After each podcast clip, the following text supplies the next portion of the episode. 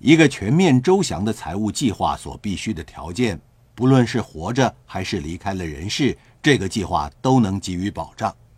以一个每年的收入少于五万美元的人为例，他安全的财务计划里应该具备哪些部分呢？我将会从三方面加以说明，包括了一个安全的保障计划、一个安全的储蓄计划以及一个安全的增长计划。一个安全的保障计划需要有基本的汽车保险、家庭保险和伞形责任保险。如果你牵涉任何法律诉讼，伞形责任保险能够为你提供一定程度的保护作用。其他的保障成分包括残障保险和健康保险。